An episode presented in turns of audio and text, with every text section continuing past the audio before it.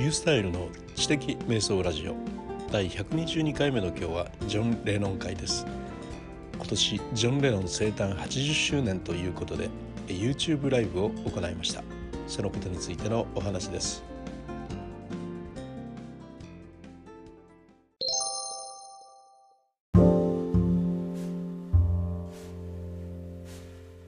小太郎さんと一緒に毎週金曜日 YouTube ライブやってるんですけども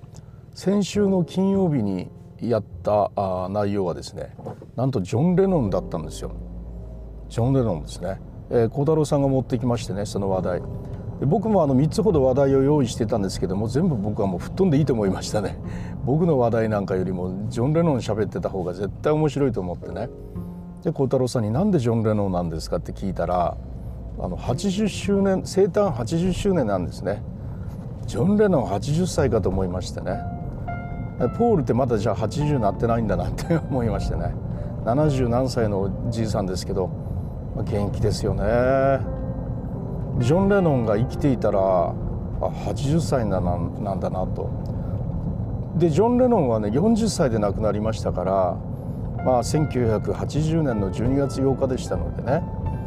あ確かにそれからちょうど40年経ってますからね。今年2020年なんでね。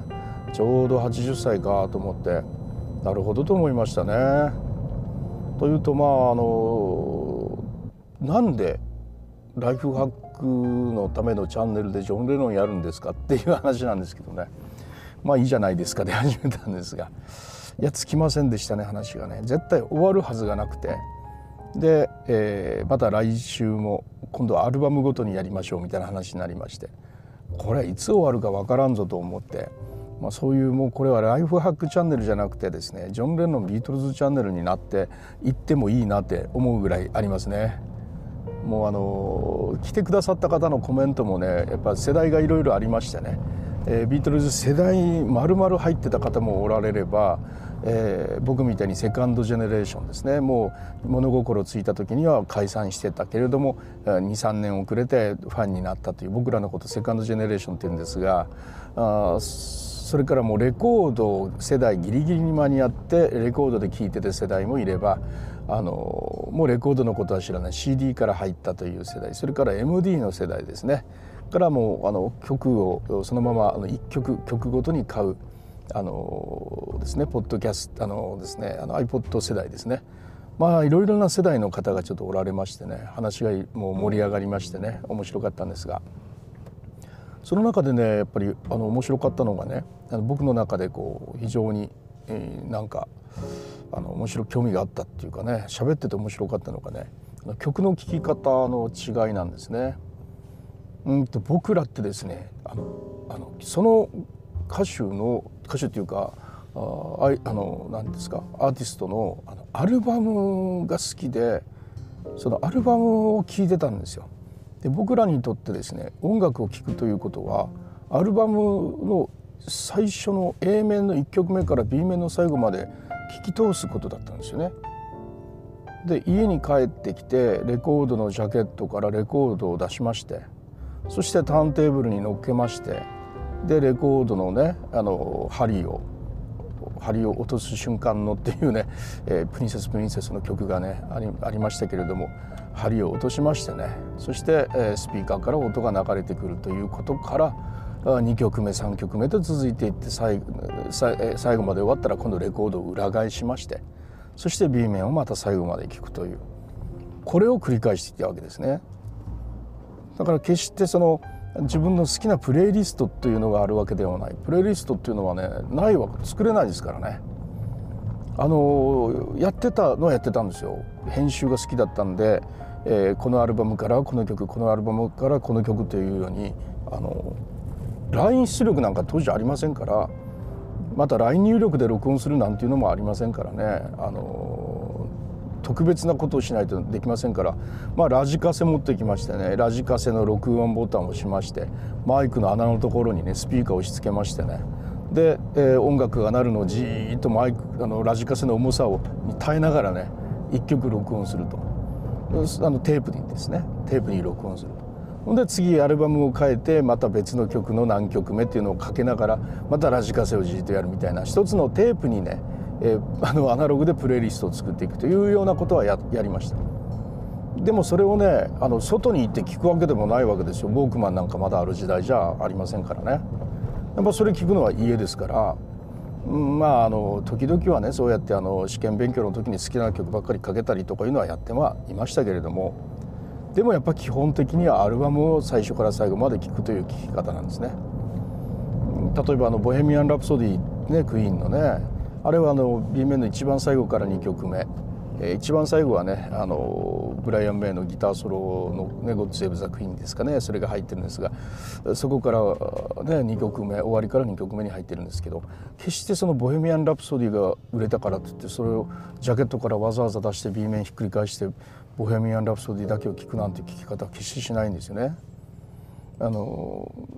やっぱり A 面のね「デスン・トゥレックス」ですかね。それから始めて「I'm Drive My Car」ですか、まあ、そんな感じでずっと聴いていって。で最後に「ブヘミアン・ラプソディ」聴いて最後ブライアン・メイのギター聴いて終わるというのがギターあの聴き方だったですね。だからそういうようなあのアルバムの聴き方っていうのを僕らはしてたという。だからあのこの曲を聴いた時にね場所のイメージがあるんですよこれはねあの若い方にはねわからない感覚と思うんですけども「ボヘミアン・ラプソディ」って聞いたら B 面の一番終わり頃っていうロケーションがあるんですね。で「ヒアカムズ・ザ・サン」とか言うじゃないビートルズのあのアビーロードに入っている「ヒアカムズ・ザ・サン」って聞いたら B アビーロードの B 面の1曲目の一番最初というイメージがあるんですよ。不思議でしょ？うなんかその場所で覚えてるっていうねそういう感覚があるんですよ。バック・イン・ザ・ USSR って言ったら一番だよなと1枚目の A 面の1番にあるよなとかね曲と場所があの結びつけてね頭の中で覚えてるこういう経験っていうのは一曲ごと一曲ごと聴いてると絶対できない経験ですよね。まあ、近頃またあのレコードっていうのが見直されてきてあのターンテーブルもねまた売り出されてきて針もまた売られるようになってレコード経験する若い方が増えてきたというんですが是非ですねそのような聴き方をされてみてください。あの曲と場所とがねあの紐づきますから。いや紐づいてどうなるのかっていうところの話ですがあの丸ごとですねその曲だけじゃなくて曲が入っているそのアルバム丸ごと全体の中でのその曲というそういう理解っていうのがねまた別のなんかその曲の捉え方っていうのがねできるようになりますよ。作ってる方はそういうふうに感じてやっぱ作るわけですもんね。あの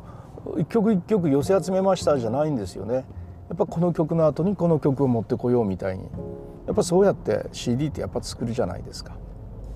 CD としてね聴いてもらいたいわけですからね。まあ、あの一曲一曲ばらしちゃったのはねやっぱ iPod からばらしちゃうことになったんですがそれはそれでまた一つの文化ではありますけれどもまあどうかねあのアルバム一曲全部聴き倒す楽しさ、え、それをレコードで、まあ、そういう経験をしてもらうとあのまた面白いなんかね自分のあの曲の音楽の体験が広がるんじゃないかなと思います。ということをね昨日のあのジョン・レノンのお話の中でね、えー、僕の方でちょっと話をしたんですけどいやなんかねコメントの中でね反響もやっぱいただきましたね。まあ嬉しかったと思います。はい。でジョン・レノンの話じゃなかったんですけれどもまたね、えー、このジョン・レノン特集を YouTube ライブでやっていくのでまああの興味がある方は YouTube ライブどうかお聞きください。しばらくまたジョン・レノンやるみたいなんでね。